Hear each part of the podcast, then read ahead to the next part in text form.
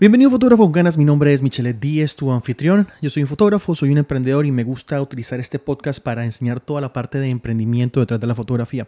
El día de hoy vamos a hablar sobre la creación de contenido y cómo puede ser mejor para ti crear contenido del cual estás aprendiendo a perfeccionar.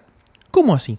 Imagínense que usted es un fotógrafo que acaba de aprender, no sé, a comenzar a tomar fotos de gastronomía le gusta mucho la foto de la comida y es el proceso de comenzar a, mejorar tu proceso de, creación de fotografía de gastronomía porque aprendes a manejar mejor las luces, porque aprendes a editar mejor, porque aprendes a utilizar mejor una cámara, etcétera, etcétera, etcétera. Entonces, todas esas cosas es mejor documentarlas y para que, a ver, para que tú, primero que todo, tú puedas ver tu progreso, Segundo que todo, tu audiencia pueda ver tu progreso. Y tercero, hombre, a lo mejor en el camino un posible cliente va a decir, hombre, ¿sabes qué? Me gusta cómo este man ha mejorado, me gusta este man cómo, cómo hace mejorar sus fotos mejores de hamburguesas, no sé. Y eso puede ayudarte a tener, como quien dice, una mejor, un mejor portafolio para mostrarle a, tu potencial cliente. O sea, lo que pasa es que uno muchas veces subestima en esto de, de, de ser fotógrafo el poder demostrar el progreso yo creo que es, todos queremos siempre de una u otra manera mostrar ese, ese trabajo final, mostrar ese, ese progreso ya perfecto, esa, esa foto linda, esa foto perfecta, bien expuesta, toda la cosa. Y subestimamos el poder que tiene el contar la historia, subestimamos el poder que tiene toda esta parte de, de mostrar el progreso y mostrar lo que hemos aprendido, porque la gente creo que se enamora mucho más de una historia que simplemente el final. O sea, porque la gente se ve una película. O sea, si tú sabes que, por ejemplo, a la final en los Avengers, obviamente los buenos van a ganar. O sea, tú ya lo sabes. O sea, pero tú, tú, estás ahí, pero es para ver el desarrollo de cómo llegaron allá. O sea, qué es lo que va a pasar. Y eso, inclusive en la misma fotografía, es, es muy fácil de mostrar. Entonces, no subestimen ese poder de, de simplemente documentar su proceso no subestimen ese poder de mostrar de, mira, aquí estaba hoy, aquí estaba hace un año. No subestimen tampoco el poder del, hombre, tomé una foto, la publiqué y dentro de seis meses coge esa misma foto y la vuelvo a editar con mejores técnicas de, foto, de, edición y ahora queda mucho mejor.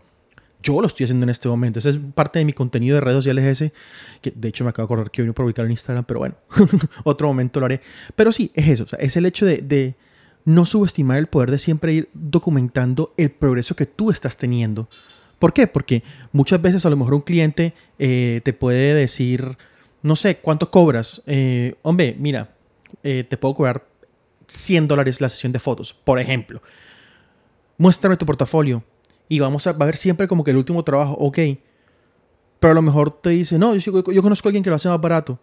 Y tú te vas a ver el trabajo ese que, que, que le hace más barato y o a lo mejor se va a dar cuenta de que, hombre, el nivel que en el que lo hace más barato está a la mitad del camino en el que estás tú. Es decir, o sea, tú hace seis meses, por decirlo así, estabas donde está el que está barato y el cliente se va a poder dar cuenta. Entonces, para que tengan también un punto de referencia.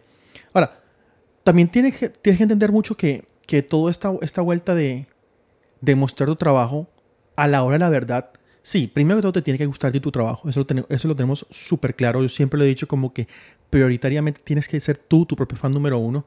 Pero también entiende lo siguiente. Hombre, hey, tu cliente a lo mejor no tiene el ojo tan crítico como tú. Tu cliente a lo mejor no sabe tanto de edición como tú. Tu cliente a lo mejor no tiene ese, ese ojo perfeccionista que puedes tener tú. Entonces, no subestimes el poder de tu trabajo, de cómo puede impactar a un cliente y cómo le puede gustar ese trabajo a tu cliente.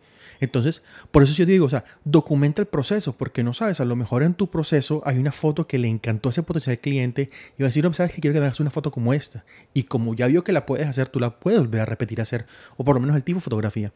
Esa es una, una de las enseñanzas más fuertes que yo he tenido en todo esto de la fotografía, que es que entiendas de que la foto final, o sea, la foto que está publicada en redes, la foto que tú vendes o la foto que tú, lo que sea, cotizas, lo que sea, es una foto que vale lo que vale porque el cliente consideró que tú eras el mejor fotógrafo para el trabajo y tú dices su mejor trabajo para él. O sea, no, no, no te pongas a pensar, o él o ella, no te pongas a pensar de que, ah, este trabajo no me gustó, cómo quedó, lo que sea. Si, si, el cliente está feliz, tú eres el mejor fotógrafo del mundo.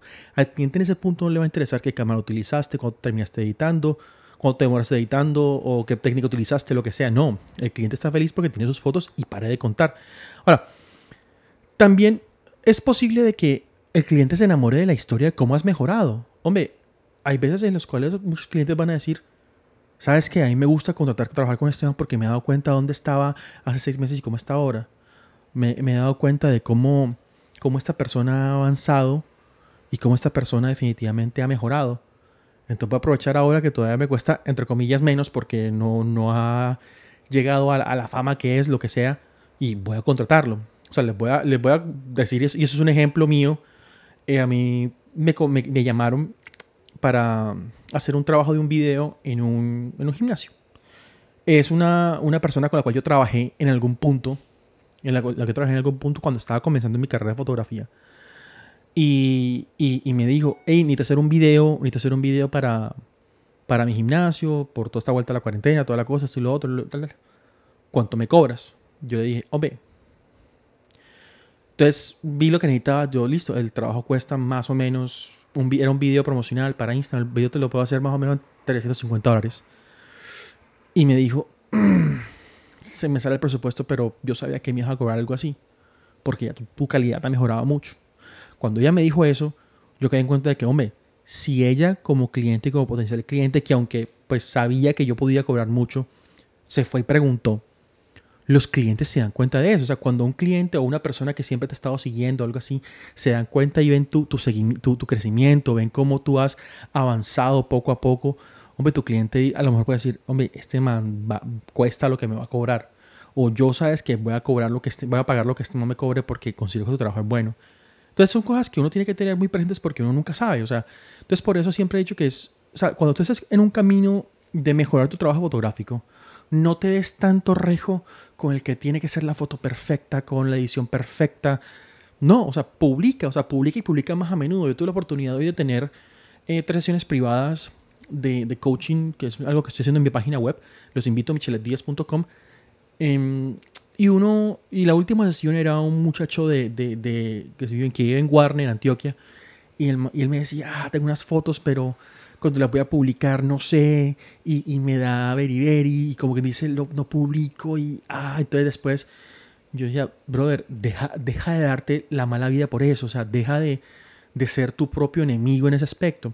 Yo, yo me tatué en el antebrazo una frase que le encontré, que una vez le escuché a Peter McKinnon en un video que dice, Done is better than perfect. O sea, hacerlo es mejor que hacerlo perfecto. Ahora, no quiere decir que tú seas conformista con tu trabajo y no quieras mejorar. Sí, siempre hay que querer mejorar, pero no, no dejes de publicar y no dejes de crear contenido y no dejes de mostrar tu trabajo solamente porque no crees que está perfecto. El, el término perfección es demasiado subjetivo. O sea, para ti la foto puede que le falte mucho, pero para la persona que ve tu foto puede ser la mejor foto del mundo mundial mundísimo. Ya, como para otra gente puede que no. O sea, yo lo digo y por ejemplo, cuando la gente, mm, no sé, en TikTok me preguntan sobre información que es para muchos fotógrafos súper básica, pero yo puedo explicarla de una forma simple y sencilla. Para esas personas soy en ese momento como que, hey, la persona que me solucionó el problema. Entonces, lo mismo pasa con, muchas fotografías y con muchos trabajos de, de, de, esa vuelta del arte, que tú no sabes de verdad cuál va a ser esa, esa vaina que, que el cliente, potencial cliente o la persona en la audiencia diga, hey, esto es lo mejor que este man ha hecho. Y para ti puede que inclusive haya sido algo muy normal. O sea, eso es demasiado subjetivo. Entonces, dejen la perfección, haciendo comillas en el aire, para la gente que vea el video en patreon.com, pues, ajá, comillas, dejen la perfección a un lado y, y preocúpense más por simplemente estar creando.